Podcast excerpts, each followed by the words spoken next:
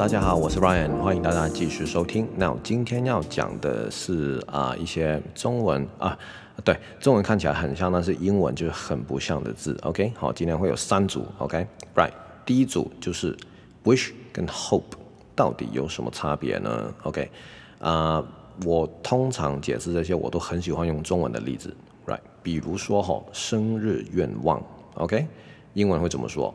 到底是 birthday wish 还是 birthday hope？It is birthday wish。OK，那如果是愿望清单，到底是 wish list 还是 hope list？对吧？It is wish list。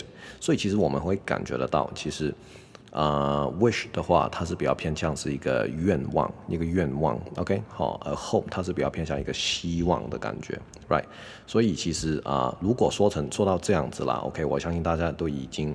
大概了解他们的差别是什么，OK 啊，即便两个都是想要一些东西，可是，嗯，性质上是不一样了，OK。比如说我的愿望是，I don't know，like、我的愿望是啊去火星旅行。假设，OK，好，我的愿望，但是我不会说我的希望是去火星旅行嘛，对不对？好，我的希望可能啊，嗯，可能我对一件事情我抱有希望。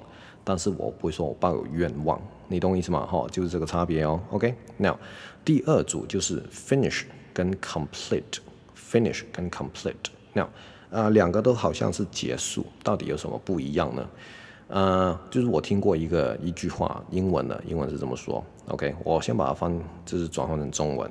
啊、呃，第一句是这样子的：如果你就是结婚了，结婚的对象啊。如果你结婚对象不是一个好的人，OK，然后不是对的人啊，假设 OK，然后你的 life 就是 finished，OK，你的生命就结束了，OK。但如果你今天哦娶或者嫁了一个呃很合适的人，OK，那你的 life 就是 complete，OK。但是如果你今天有老婆了，还有小三，而且你老婆知道了哦，OK，所以你的 life 就是 completely finished。OK，所以 finish 的话，它就是结束，它就是就这样子。但是 complete 它也包括结束，但是它比较完美的一个结束。OK，好，就是这样子。那最后那句就是 completely finish，就是完整的结束。哎，就是你翻真的机会都没了，感觉是这样子啦。OK，好，right。然后第三组就是 probable 跟 possible。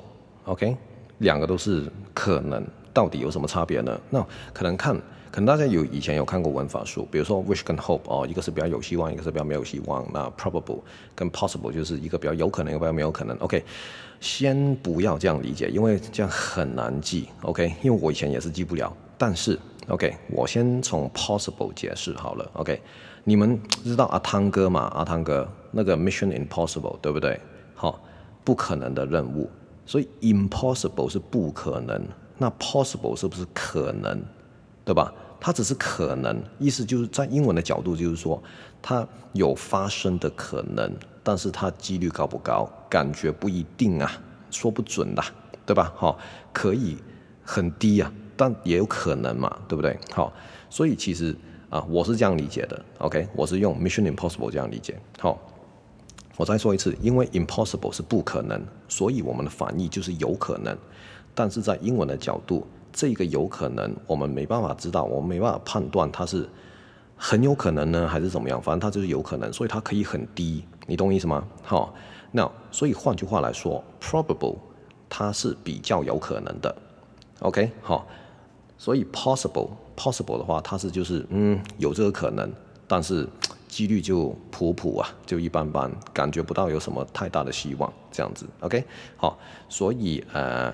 其实，大家如果遇到这种的单字的话，我觉得哎，不妨从我们生活周遭看一下有没有就是呃相似的例子。OK，我觉得你看，就是如果我们用中文去理解的话，我们非常好理解的，希望跟愿望，对不对？好、哦，那个结束跟。完整的结束，我觉得在中文的角度很好理解，所以其实哈，哎，对于这些字，我觉得还还是那句话，我们看周遭的例子，好不好？OK，那今天的分享就到这里为止，那我们下次再见，OK，拜拜。